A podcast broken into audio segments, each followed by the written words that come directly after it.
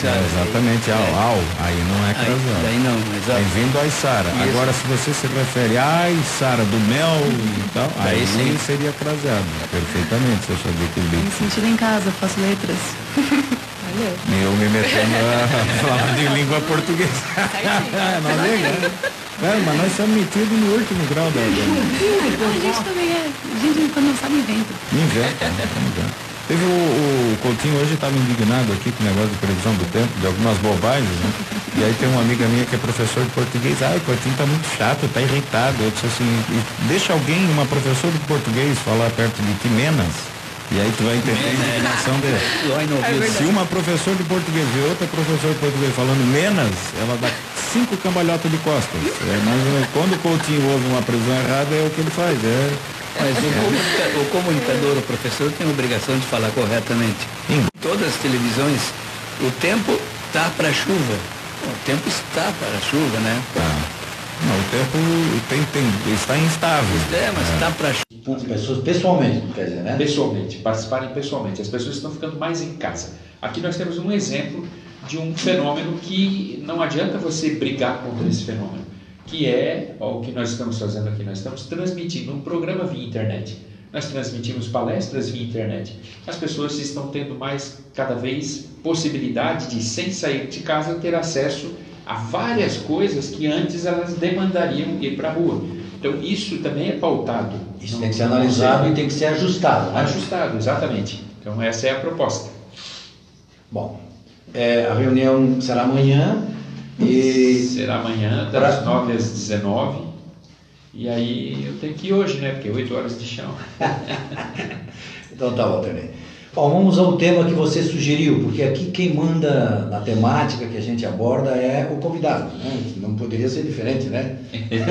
Está convidando a pessoa para nos visitar, a pessoa então traz a sua análise, principalmente as palestras que as pessoas fazem, né? Então já está mais eh, na mente, né?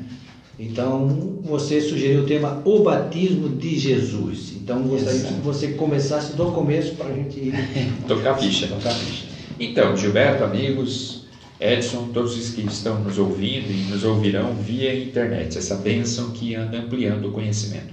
Eu gostaria de fazer uma reflexão sobre o batismo de Jesus e eu uso o Novo Testamento, traduzido pelo Haroldo, Haroldo Dutra Dias, Bela tradução. uma bela tradução, uma tradução enxuta, e que os espíritas acabam adotando porque o Haroldo é espírita. né? Não quer dizer que ela seja perfeita, acabada, que é a melhor, nós entendemos que é boa e, e utilizamos por essas razões. Mas eu gostaria, Gilberto, de fazer duas premissas, de, de traçar duas premissas antes de adentrar o tema. Primeiro, o espiritismo, o batismo, ele não é um fenômeno nascido das religiões. O batismo antecede a criação das religiões. O batismo, o fenômeno do batismo, a ideia, o ritual do batismo, ele é um fenômeno que ele alcança culturas longevas, culturas de 6, 7, 8 mil anos atrás. É um rito de passagem. É um né? rito, exatamente, um rito de passagem. E de regra, o batismo, como rito de passagem, ele se traduzia naquele momento em que a pessoa, ou a comunidade, ou o grupo, se sentia pronto para mudar de patamar, para dar um passo adiante, para fazer algo que até então ele Ele não significado, né? Exatamente. E tanto que até hoje nós usamos a expressão, ah, o cidadão passou por um batismo de fogo, né? Para dizer, ó, agora, agora ele está pronto. Sim. Então, primeira coisa que deve ser bem claramente compreendida é que o batismo ele não é um fenômeno de natureza religiosa. Para nós ele parece um fenômeno de natureza religiosa porque o batismo foi largamente utilizado e é conhecido como um ritual tanto do catolicismo quanto do protestantismo. Você até citou o caso de, dos indígenas, né? Que tinham um, um rito de passagem. Todos, todas as culturas, sejam culturas silvícolas, os índios, sejam culturas eh, mesopotâmicas, bem anteriores à constituição das religiões, elas adotavam essa modelagem do batismo e às vezes, evidentemente, tinham batismos com água, batismo com fogo, tinham batismos de toda a natureza, que eram rituais de passagem. Então, a primeira coisa que eu gostaria de deixar claro é isso: o batismo não é um fenômeno religioso. As religiões incorporaram Sim, o ritual do batismo porque elas acharam interessante E, o, e é, o simbolismo. É, sim- simbolismo, né? E é interessante. Pois bem, o segundo ponto: o Espiritismo não adota o ritual do batismo. Nem outro qualquer. Nem outro qualquer. Então eu gosto de deixar isso bem claro para que as pessoas não confundam. Ah, o cara vai falar do batismo de Jesus, então eles, né? Não, nós não adotamos a simbologia do batismo na modelagem como ela é posta, naquele ritual de você ir lá, aspergir água na cabeça de uma criança, se for católico, e se for protestante, mergulhar ela no rio. Né? Então, nós não adotamos a simbologia do batismo. No entanto, eu gostaria que nós refletíssemos, e não como postulado da doutrina, mas refletíssemos como reflexão mesmo, que para nós espíritas, a encarnação em si é um processo de batismo. Porque de regra, para o espírito é, né? Para o espírito é. é. Porque de regra, o espírito, quando ele está no mundo espiritual e ele, digamos, faz o seu planejamento, pá, vamos descer, vou morar aqui, vou fazer tal coisa, vou casar, vou casar, vou ter filho, vou tal, todo o planejamento que ele faz. Na verdade, todo esse planejamento é em razão de ele se considerar apto para fazer um enfrentamento de duas situações básicas. Se ele está melhor preparado intelectualmente e se ele está melhor preparado emocionalmente. Basicamente, esses são os pilares da encarnação. É tu te tornar mais inteligente e tu te tornar melhor emocionalmente, para tu te tornar um espírito cada vez mais superior. Então, quando o espírito se coloca na condição, não, agora eu estou pronto, isso aqui eu já consigo vencer, já consigo superar, ele passa pelo batismo da reencarnação. Então tá, meu filho, vamos lá. Agora vamos testar essa tua. Vamos na prática, vamos ver na prática se funciona. Exatamente, vamos ver na prática a tua teoria. E essa é interessante porque é um dos pilares da reencarnação, é voltarmos para sermos testados na carne. Na carne. Aqui, ó, eu contigo, eu contigo. Exatamente. Não lá no mundo espiritual que está todo mundo numa boa, é, tocando violino. Exatamente. É tipo, é tipo nós, digamos, quando nós estamos dentro da casa espírita, um católico está dentro de um evento dentro da igreja, ou um protestante dentro do templo, ele é uma pessoa.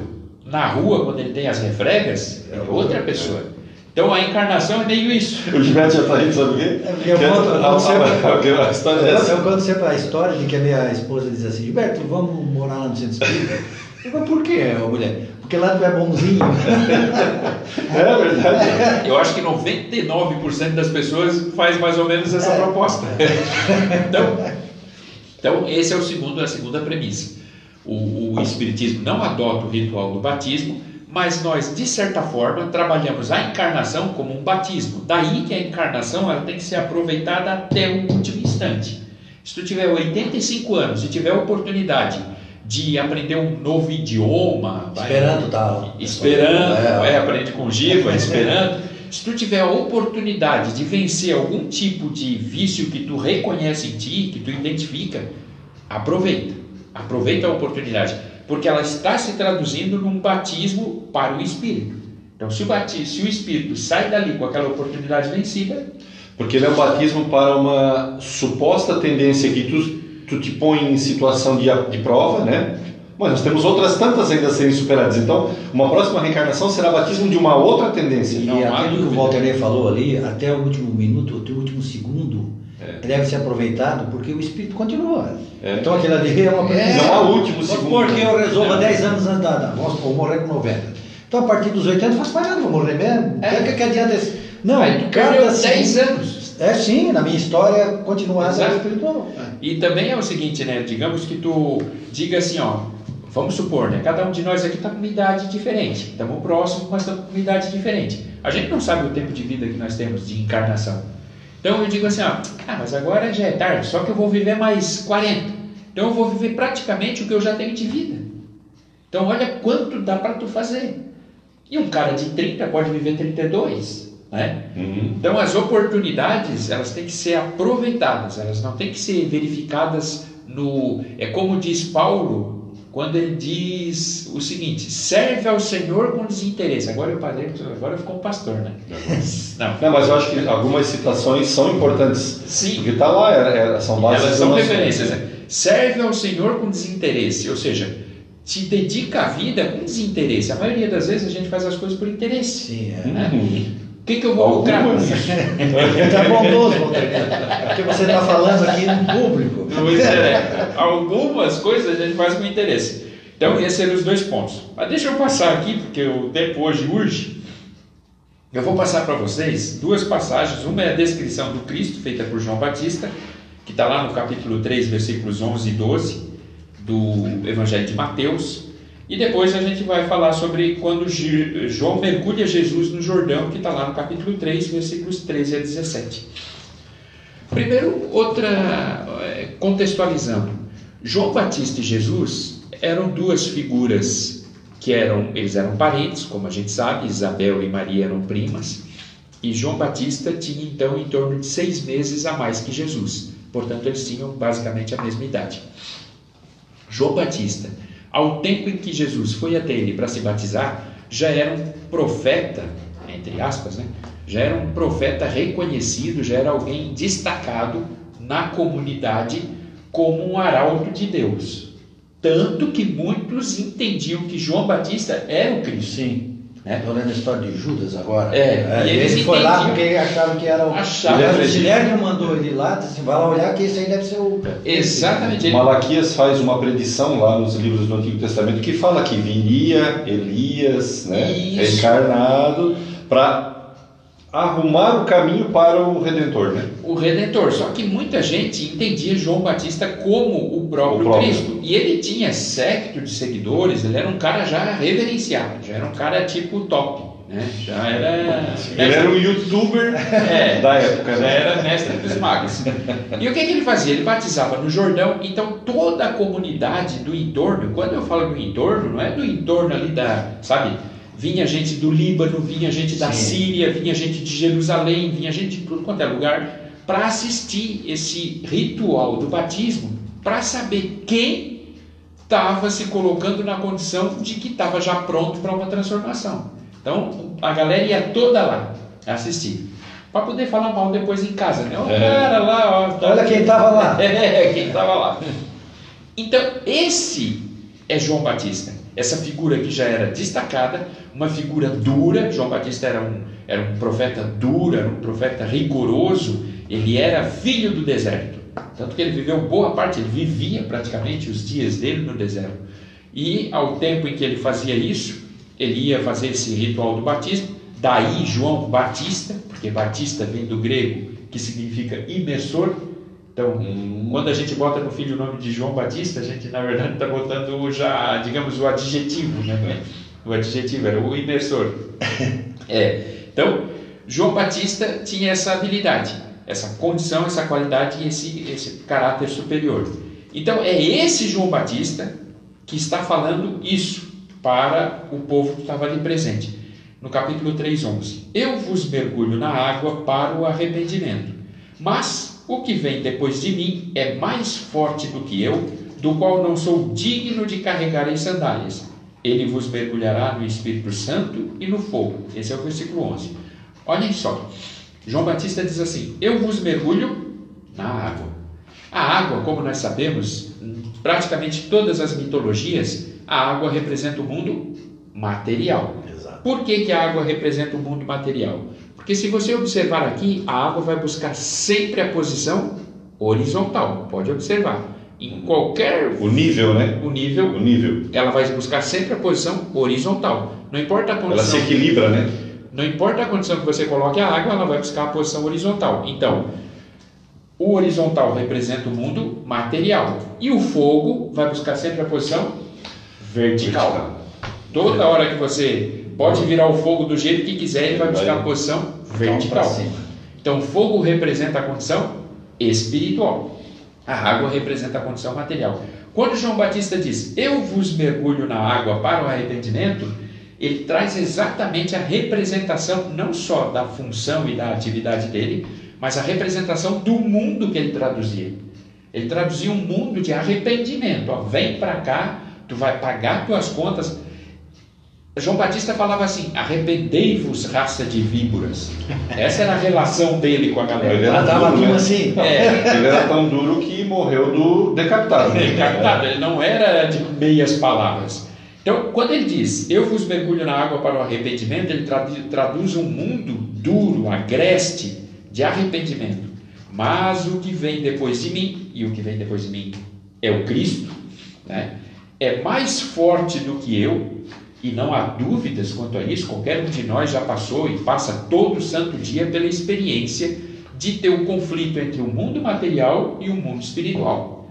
O mundo material, por mais que a gente viva correndo atrás das necessidades materiais, garantir casa, comida, segurança, futuro, aposentadoria, essas coisas todas, por mais que a gente busque isso, mas o que realmente torna a tua vida estável ou torna a tua vida um inferno é o mundo mental. Sim, né? claro, claro. Já dizia André Luiz: sereis compelido a viver no mundo mental que criastes.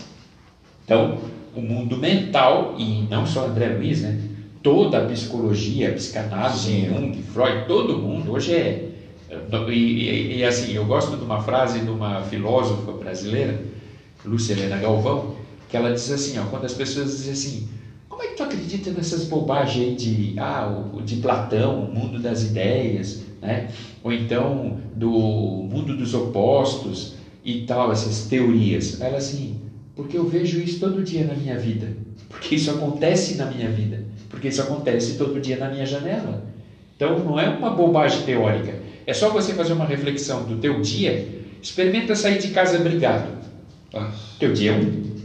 Experimenta sair de casa que tu deu um bom dia, a pessoa fez café para ti e tudo. Teu dia é outro. Não precisa Mesmo ser que tenha um problema a ser resolvido É, fora, só, tu enfrenta é o diferente. Jung, você citou o Jung, Walter, mas olha só. O Jung eu ouvia as pessoas, analisava as pessoas, e ele previu a Segunda Guerra Mundial, conversando com as pessoas naquela época que moravam na, na- na Europa.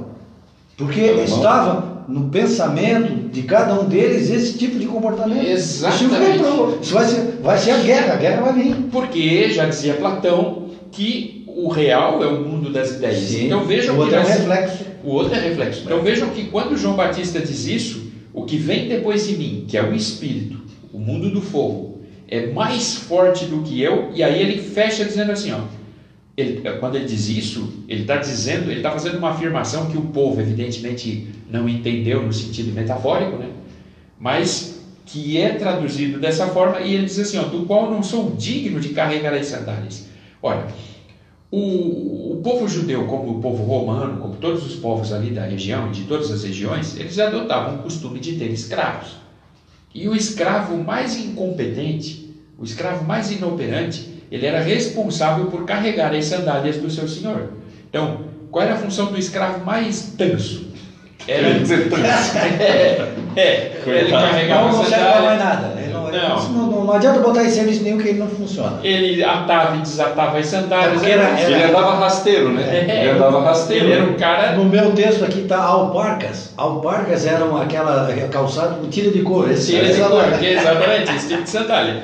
Então, quando o João Batista usa essa, essa figura de linguagem, o povo compreende claramente o que ele está dizendo.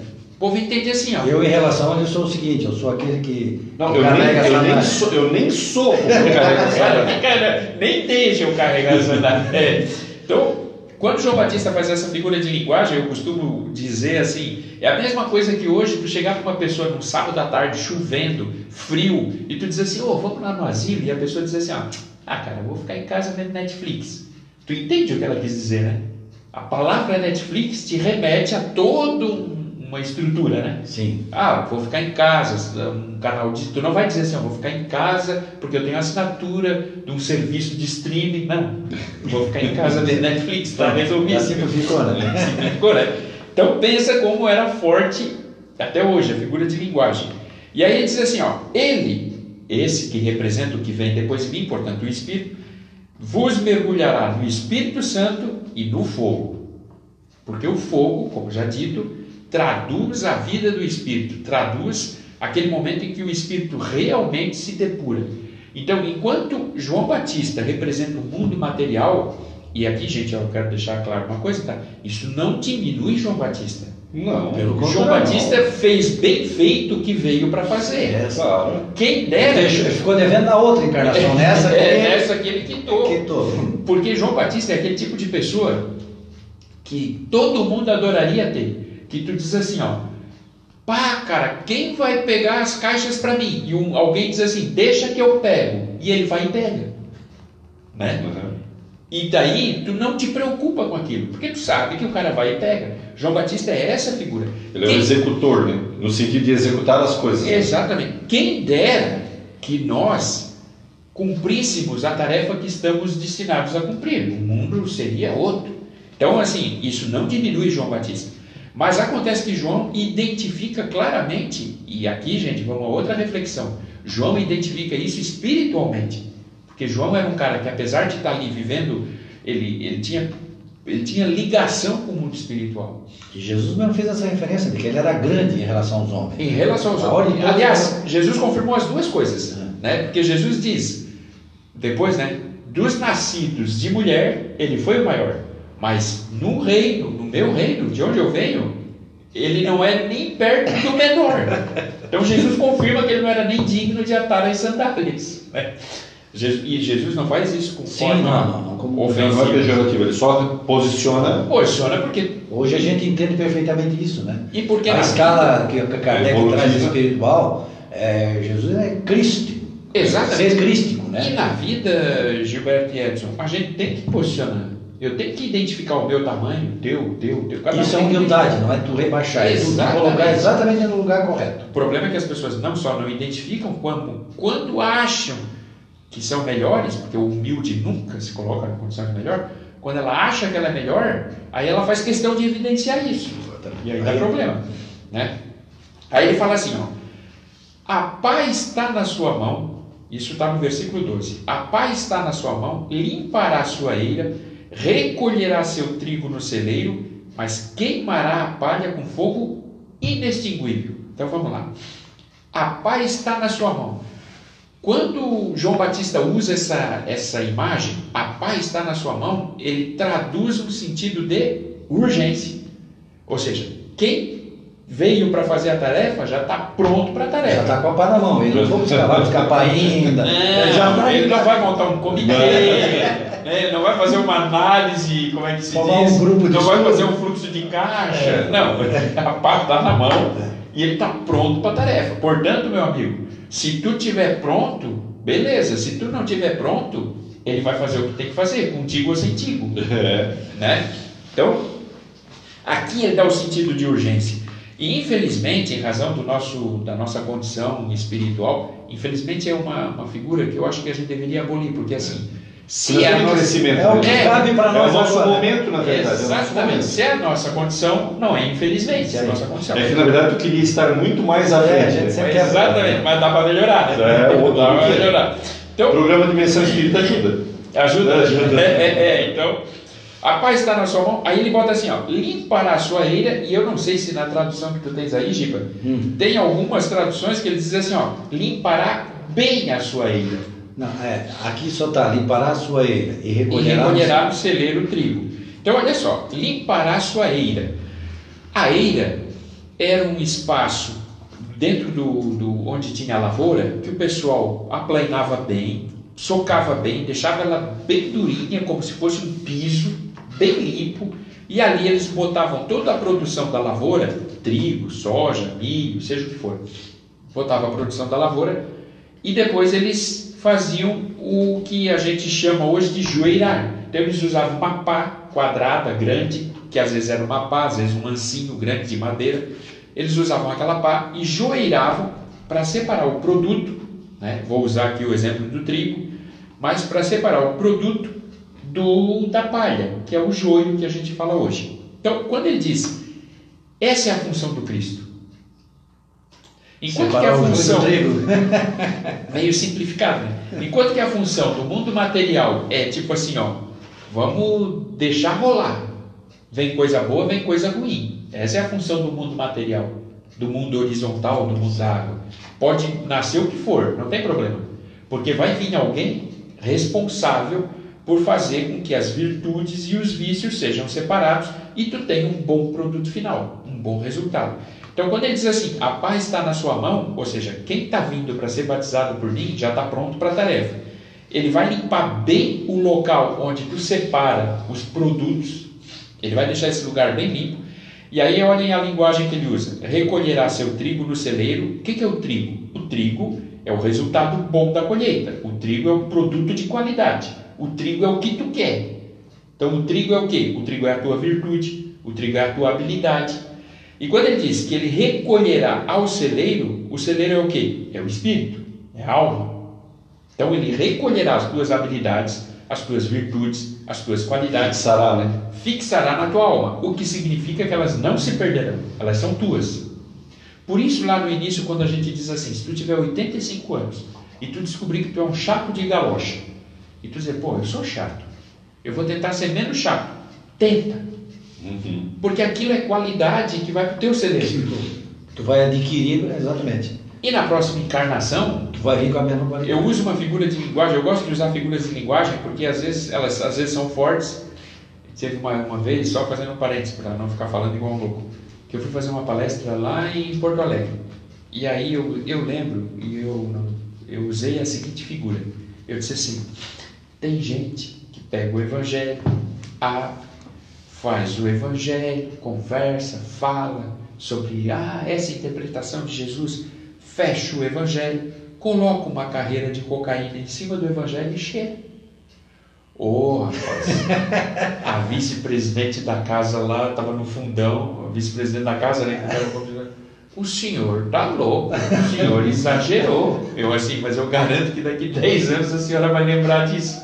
Por quê? Porque é uma figura de linguagem forte, que traduz ah, o comportamento da pessoa, que ela simplesmente ela não é tocada em absoluto Jesus, pela mensagem. Jesus usava essa mesma técnica. Ele dizia: É. Quem é minha mãe, quem é meu pai? Pô, tá rejeitando a mãe? Tá, E hoje ainda o É. pessoal fala, É. né? Então, outra figura que eu gosto de usar é o seguinte: a habilidade que tu adquiriu, a virtude que tu Sim. adquiriu, a virtude que O tu vício, tu, tu vai se livrando dele com as reencarnações. Com as Na verdade, Mas a a virtude, ela fica. Quando a gente adquire habilidade, e habilidade no contexto geral, a gente faz força para deixar os vícios para trás, né? Isso já vai ser meio que automático. Hoje a gente quer o vício.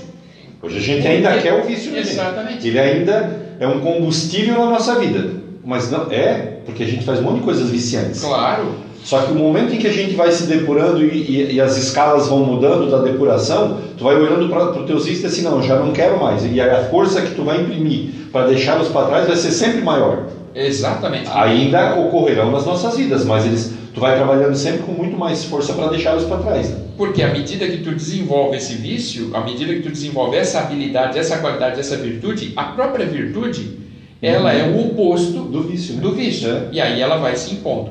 Mas o que eu gostaria de refletir também, a figura que eu gosto de deixar é assim, ó, uma virtude que tu tenhas, porque nós aprendemos isso na doutrina espírita, a doutrina nos ensina que numa encarnação tu pode vir uma pessoa bem aquinhoada, na outra tu vem com dificuldade. Numa encarnação tu pode vir saudável, na outra tu pode vir sem uma parte do corpo, ou pode vir com algum dano cerebral. Numa encarnação tu vem rico, na outra tu vem pobre. Numa encarnação tu vem com as tuas habilidades intelectuais bem definidas, bem clareadas, bem facilitadas, na outra elas podem vir com alguma Obliteradas. obliteradas. É. Mas as virtudes não. Se tu é paciente, aí eu, aí eu gosto de tu usar estava falando de, de aprendizados intelectuais, né? Sim, mas agora eu não de é, aprendizado moral, né? Exatamente. Se tu és um espírito, se tu adquiriu a virtude da paciência, nem que Deus seja- tira na próxima Sim, mesmo que tu seja, como tu citou ali, uma pessoa totalmente dependente, mas ainda é paciente. Ele é paciente, porque é a aquisição do Do espírito. Então, as virtudes, que ele não se. as virtudes são a aquisição do espírito. Por isso ele usa essa expressão: recolherá seu trigo no celeiro, mas queimará a palha com fogo inextinguível. E aí eu gosto de fazer outra reflexão. Essa frasezinha aqui, ó, queimará a palha com fogo inextinguível, vejam só. Para um, um católico, ele diz: Ó, tá vendo? Inferno. Isso é a prova do inferno. Fogo inextinguível. Se ele, fogo procurar, se ele ler procurando inferno, ele encontra inferno. É, para o protestante, inferno total, né? O, o pastor vai chegar e vai dizer assim, ó, tá vendo aqui, ó? Ou tu te melhora, ou tu vai para o inferno. Tá aqui dito, queimará a palha com fogo inextinguível. Tu vai virar palha. Para o espírita, o fogo inextinguível se traduz o quê? Em oportunidades. O espírita lê aqui e diz assim, ó, o fogo inextinguível é a reencarnação que permite que tu queime teus vícios. Então ela está sempre à disposição para o teu melhoramento.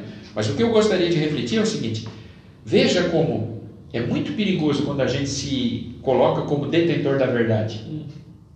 Sabe?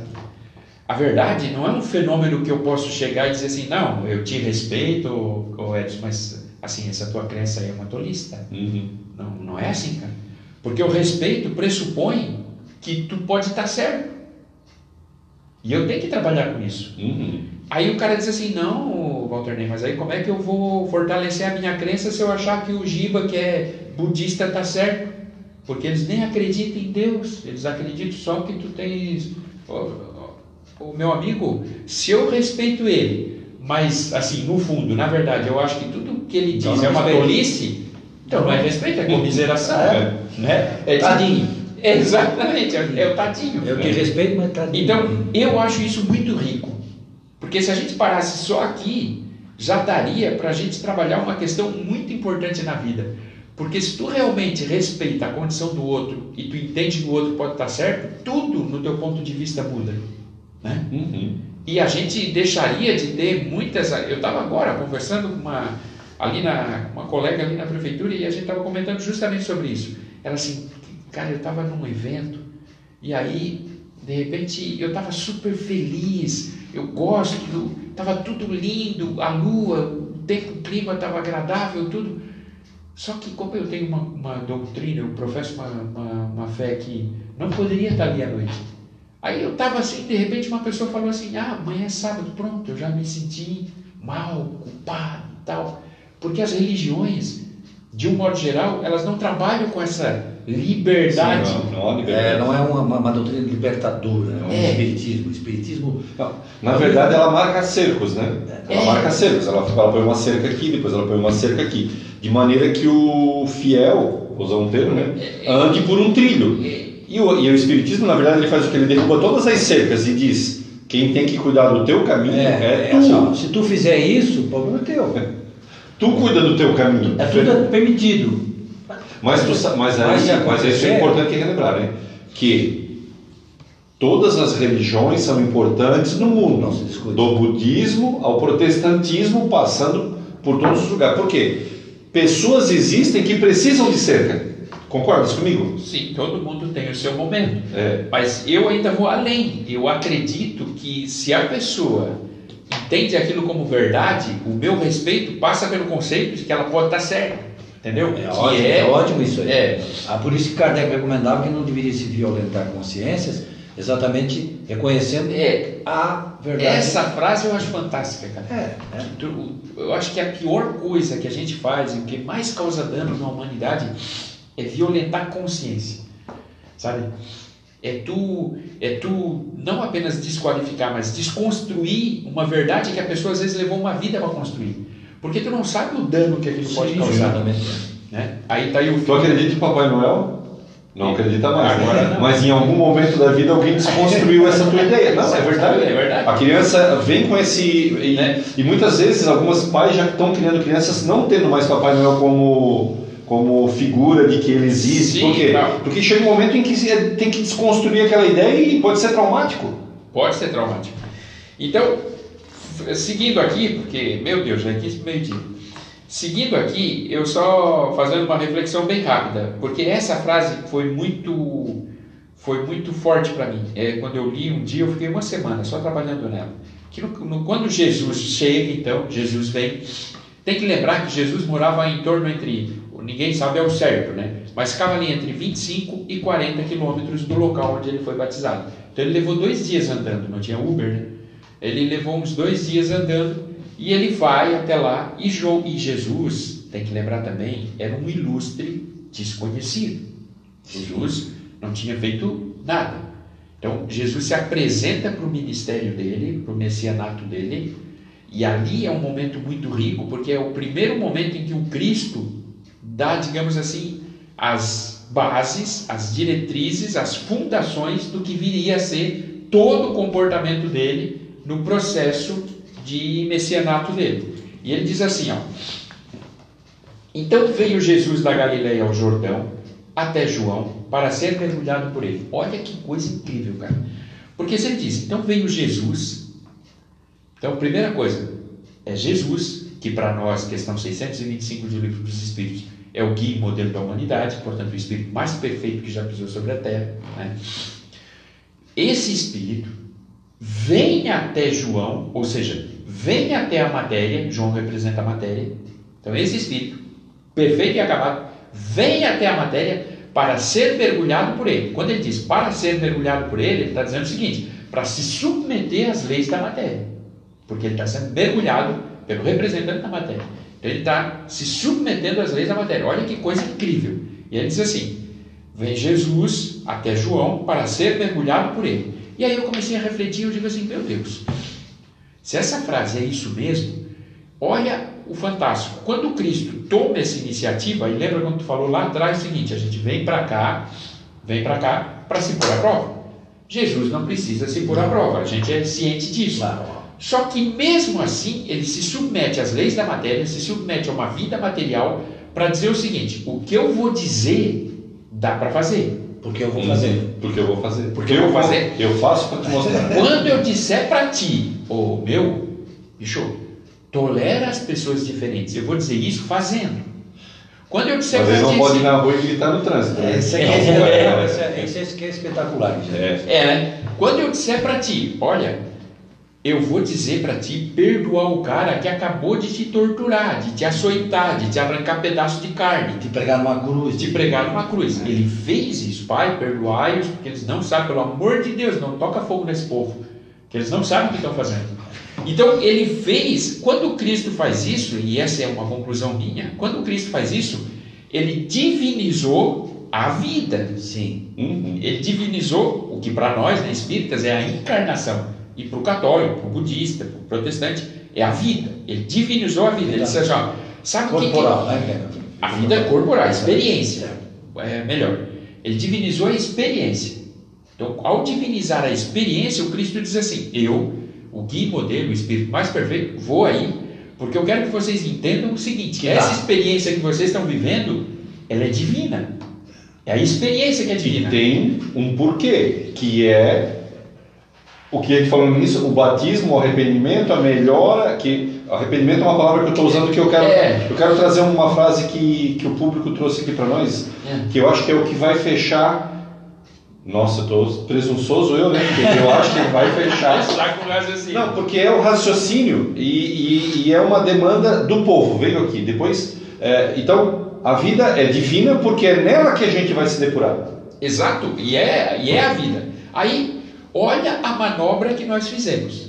Olha, quando o Cristo, quando ele diz assim, e, e Jesus veio até João Batista. nova deturpar. É, manobra que nós fizemos, nós os espíritos fizemos e, e usamos as religiões para fazer essa manobra. O que, que nós fizemos? Meu, se o cara veio para cá e esse é o resultado, ou seja, eu, eu, eu vou aí e vou fazer. Então, mas eu não vou fazer. Eu, Walter Ney, não vou fazer isso aí, porque eu não quero fazer, eu sou um cara cheio de vício, não quero fazer. Então, que manobra que nós fizemos? Nós pegamos e desconstruímos a é vida, frase que ele vai dizer. nós desconstruímos a vida e divinizamos Claro, Jesus. claro. Jesus é Deus. Aí ele fez isso porque ele é Deus.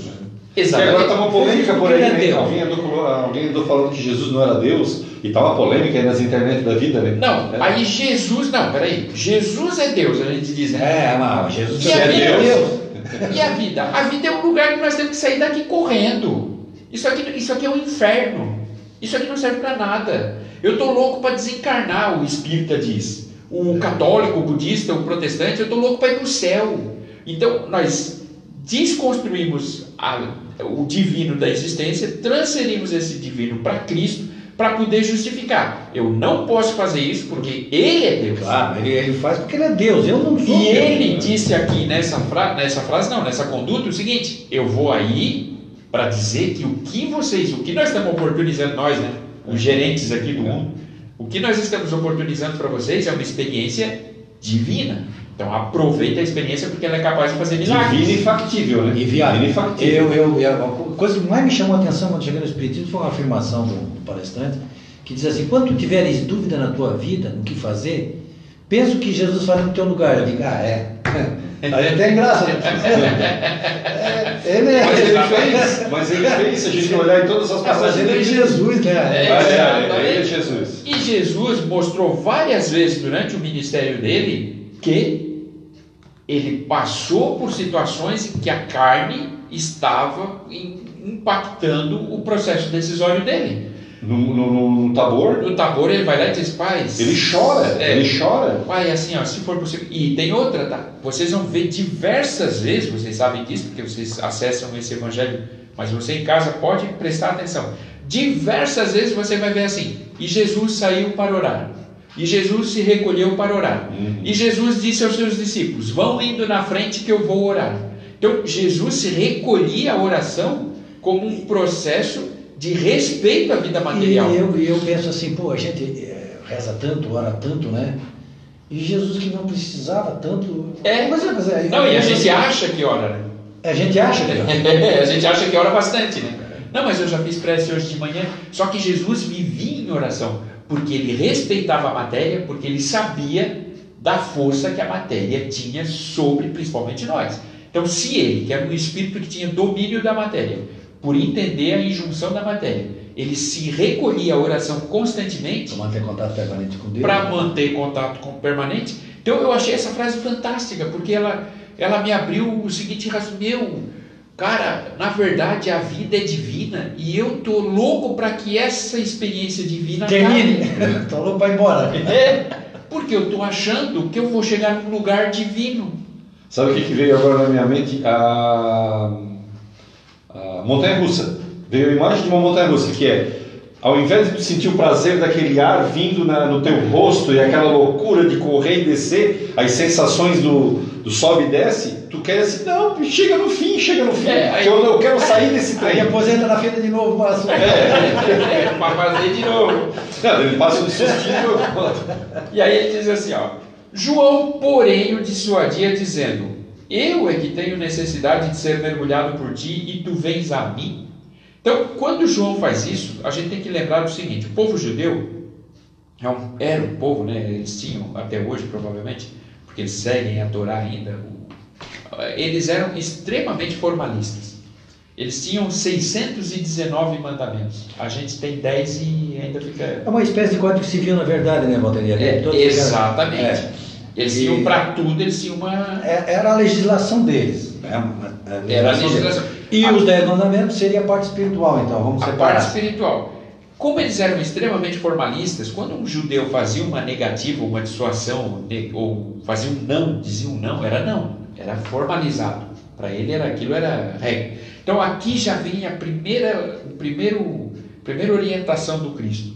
O Cristo rompe com essa formalidade. Porque o Cristo diz assim, ó, respondendo Jesus lhe disse: "Permita no momento desta maneira, pois me convém cumprir toda a justiça. Então ele permitiu. O Cristo aqui já deu, a, digamos assim, as credenciais dele. Porque o que Jesus mais fez, Aí, aí se efetua a predição de Malaquias. sim, Porque, permita que aconteça porque está previsto, está e tem- previsto. vai acontecer. É, portanto, que tem traduções que diz que é para que se cumpra a lei. É. né? Então, ah, mas aqui o Cristo já dá as credenciais dele, porque se tem uma coisa que o Cristo fez no, no messianato dele, no ministério dele, foi honrar a dignidade humana e sempre respeitando a, a legislação divina, mas honrar a di- dignidade humana. Tanto que as acusações sobre ele eram o quê? Tu está curando no sábado, tu- ou seja, tipo assim, tô- não é que ele não estava nem aí para o regramento, mas Jesus sempre colocava o seguinte: esse regramento está impedindo de alcançar o objetivo? Tá. Qual é o mais importante? Exatamente. Então, põe o regramento de lado, vamos ao objetivo. Sim. Porque várias vezes ele cumpriu o regramento. né? Jesus, aliás, cumpriu um regramento que era básico. Jesus lia em pé e ensinava sentado. Ele, quando ele ia ler um texto, ele ficava de pé, que é um regramento né, do, do povo judeu. Mas isso era rico nesse aspecto. Ele já deu as credenciais dele. E para fechar, ele diz assim: ó, mergulhado, Jesus subiu imediatamente da água. Eis que os céus se abriram para ele, né, para Jesus, e viu o Espírito de Deus descendo como pomba vindo sobre ele. Então, olha só: mergulhado, Jesus subiu imediatamente da água. Como a gente viu lá no início, a água representa o mundo material. E aqui, isso é um indicativo de que Jesus não Permaneceu. não permanece no mundo material. Mergulhado, ele subiu imediatamente. Jesus é o tipo de espírito que ele veio só para isso e saiu, não se vinculou mais a isso. Daí que a gente diz que Jesus não teve reencarnação. né? É, quando a gente analisa a influência do corpo, do espírito que está lá no, no livro dos espíritos, a gente sabe que tem determinado estágio evolutivo que o corpo não exerce influência nenhuma. Nenhuma. E é o caso de Jesus, é, ele encarnado ou não, não vai mudar nada. Nós sofremos bastante influência, outros espíritos que um pouquinho mais elevados também sofrem, mas tem espíritos como crísticos que não têm. E quando é fala corpo, é todo o ambiente, né, Gilberto? Tudo. O corpo não só o teu corpo, é o ambiente E o que ambiente tu está também. inserido. Um né? ambiente ambiente. atmosférico. É. Também, todo, todo o contexto. É, né? agora, outro detalhe também que me escapou e agora me ocorreu agora que nós estamos aqui, que é o seguinte: vocês imaginem que nós somos espíritos que nunca soubemos o que é viver fora da matéria. Nós não temos ideia do que é ser espírito. Nós somos espíritos que sempre estivemos encarnados, porque nós saímos da pedra para o vegetal, para o animal, para o hominal. Aí nós agora estamos num processo de encarne e desencarna, mas o mundo espiritual que nós conhecemos é um mundo material. Se É. tu contar desde o momento que nós somos criados até Ele é só agora, uma dimensão nós vamos fazer assim, né? ó, é, 90 e 90 e quantos por cento de matéria e lá um pouquinho de parte espiritual. É, mas Agora, Perispiriticamente falando, ele é material. Ele né? é material. Nós vivemos tanto que os, o- quando a gente desencarna, a gente continua não atravessando parede. A gente, É. Porque as paredes lá tem a, tem a, mas a no filme. Gosto a gente não aprende a, a jogar a fichinha. né? É, aquela, aquela inter-relação, né? Mas olha só, e o Cristo, por isso ele diz assim, ó, mergulhado, Jesus subiu imediatamente da água. Porque o Cristo, como a doutrina espírita propõe, ele teve que ser preparado um corpo perispiritual, para depois um corpo material, para ele vir para cá. E, portanto, assim que ele desencarna, isso tudo desaparece. Então, essa referência em relação a esse absoluto pouco contato que ele teve com o mundo material. E para fechar, que eu acho lindo isso aqui, é quando isso aqui, gente, depois na tentação do Cristo vai ter uma explicação que eu acho fantástica. E uma voz dos céus que dizia, quando ele né, recebe a unção de. Deve ser uma cena maravilhosa. Só, Né? só, por, só estava olhando o texto aqui, né, eu sei que você já falou sobre isso, daí você já pulou ali, e viu o Espírito de Deus descendo como pomba. Né? Como pomba. É, aí a gente vê as imagens assim, uma pomba mesmo, né? É. Na verdade, Que ela é hoje o espírito. Ela é hoje a- descendo como. Com os atributos que a gente dá à pomba, né? Tem aquela música assim, que é assim, como se fosse flor, você me beija. É uma simbologia que É uma se- Não é que simbologia. você é uma flor, é Claro. como se você fosse um flor, uma flor, né? Como se fosse uma pomba desceu é, o Espírito de Deus, né? Porque João Batista começa falando de um Deus que é um Deus agreste, um Deus agressivo, um Deus punitivo. Eu vos mergulho para o arrependimento. Essa é a relação nossa com Deus, de João Batista. Aí ele finaliza todo o processo do batismo. Aqui está o pecado original, né? É, Ne- mais ou é. menos, exatamente. Do Adão e Eva, lá do, do precursor deles, né? E, e Nosso. ele- no nosso, exatamente. E ele finaliza dizendo assim: agora o Deus que ele vai trazer, que é o Deus do Cristo, é um Deus, como diz o Giba aqui, com os atributos que nós damos a uma pomba. Qual é o atributo da pomba? Pacificadora, tanto que a gente usa como, né? é, como é que é? Símbolo da paz. símbolo da paz, pacificadora, harmoniosa, tranquila e tudo mais. Esse é o Deus trazido pelo Cristo, Deus de acolhimento. Então, por isso a simbologia que eles usam da pomba. E para fechar, ele diz assim: E uma voz dos céus que dizia: Eis o meu filho amado, em quem me comprazo. Gente, essa frase é fantástica porque depois na tentação do Cristo ela vai fazer um, uma- um sentido muito simbólico, muito forte.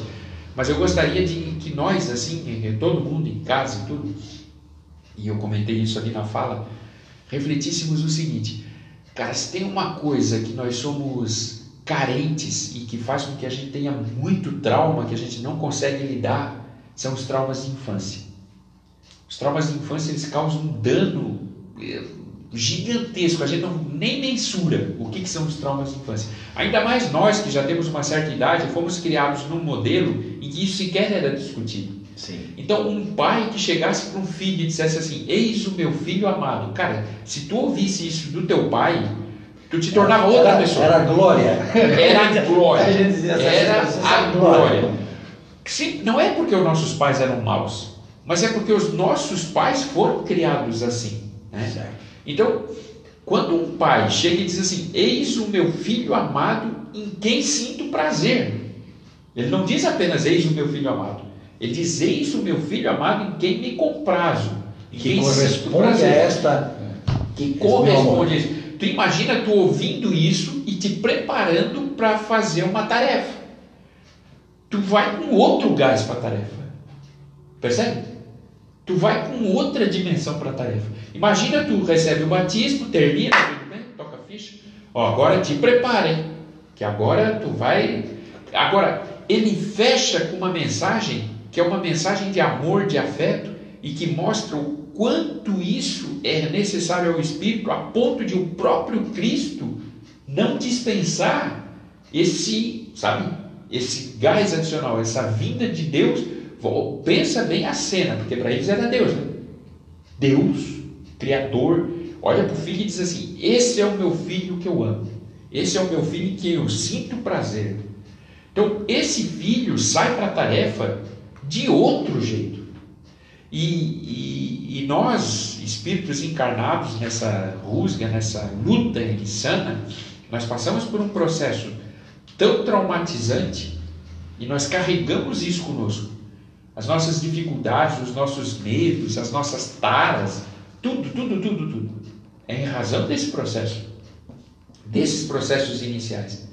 Então, quando tu tiver a oportunidade de abrir teu coração para o afeto, porque eu fico imaginando o seguinte: se o Cristo, dentro daquele contexto, achou interessante que algum espírito, e ali tu pode, aí daí uma discussão de mais de mil anos, né? se é um espírito superior a ele.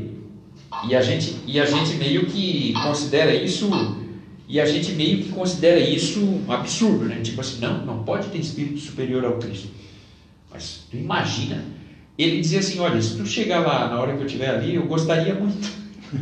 E tu desse essa força. Tipo, tipo o filho assim, papai, eu vou ter uma apresentação hoje, se o pai for, pensa, né? E o cara não apenas vai, Fala, né? ele vai e diz. É.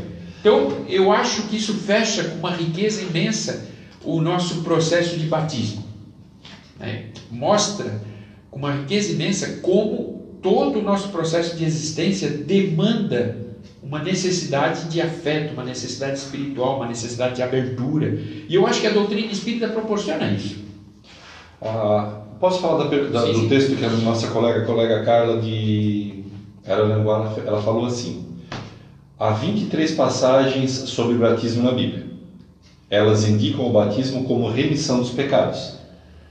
Ou seja, eu compreendo que errei e a partir de agora decido não errar mais. Fazendo por meio, fazendo isso por meio do batismo, publicamente nas águas, para que todos vejam.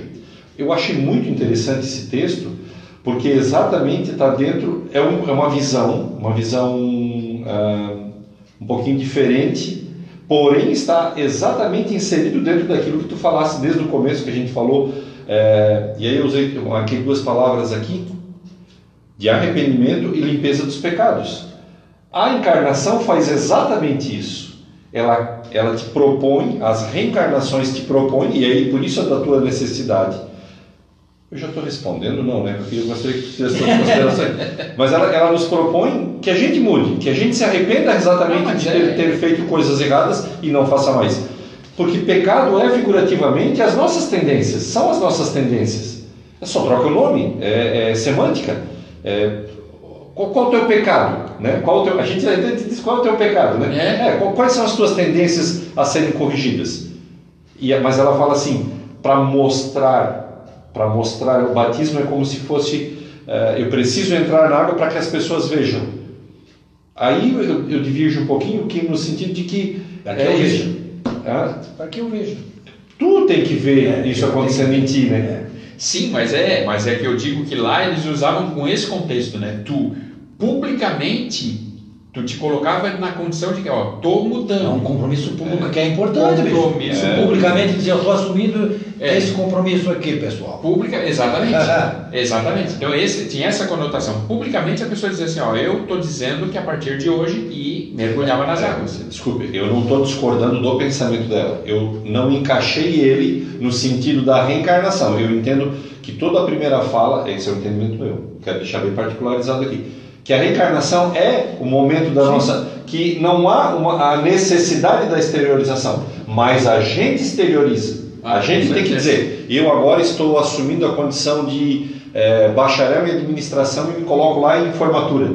Porque daí eu assumo uma posição e mostro para o público Claro. que sou. Tu fez assim Claro. quando advogado, quando bacharel em Sim, direito. sim. E assim É, a gente o- faz, né? o simbolicamente. O Né? Valdir explicou isso no estágio evolutivo que nós estamos, quando nós nos preparamos no mundo espiritual, a gente diz, agora eu estou pronto e vou enfrentar essa barra aí. É, exatamente. Esse é o, é o, é o processo. E lá sim, também tu faz sim. uma espécie de compromisso público. Sim, Esse é um grupo sim. que está ali Mas contigo. bem maior, lá o público é bem maior. É. Então, E é bem mais elevado o espírito. Eu brinco né, no nosso livro da capa preta que a gente tem lá, que a gente escreve todas aquilo que a gente vai querer fazer. Ah, eu vou então agora testar a minha paciência. A gente escreveu lá, testar a paciência. Quando a gente volta para lá e o Clarencio vem atender a gente, ele assim, vem cá que eu quero te mostrar teu vídeo, o que, fez. Vamos botar o É, Xzinho ali. é, vamos botar o Paciência. Não, Hum, hum. não, Não não, deu. não. Ai, meu Deus.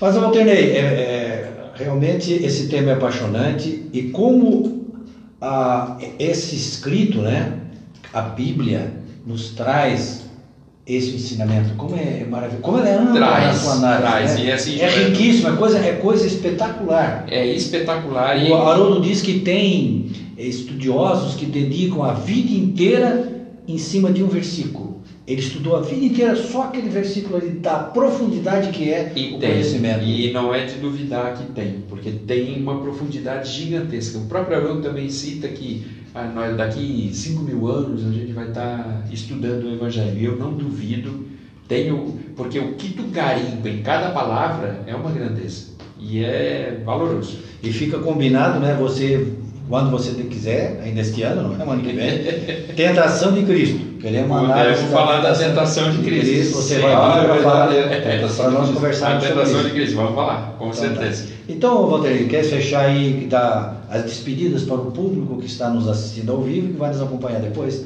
Porque é. você, a gente está acelerando, pessoal, não é porque a gente não quer que o Walter fique, é porque tem uma viagem agora. É, eu tenho que Gente, pegar a estrada e já viu, né? E tem uma coisa que eu detesto, cara, mas infelizmente isso vai acontecer hoje. Eu não gosto de chegar numa cidade à noite.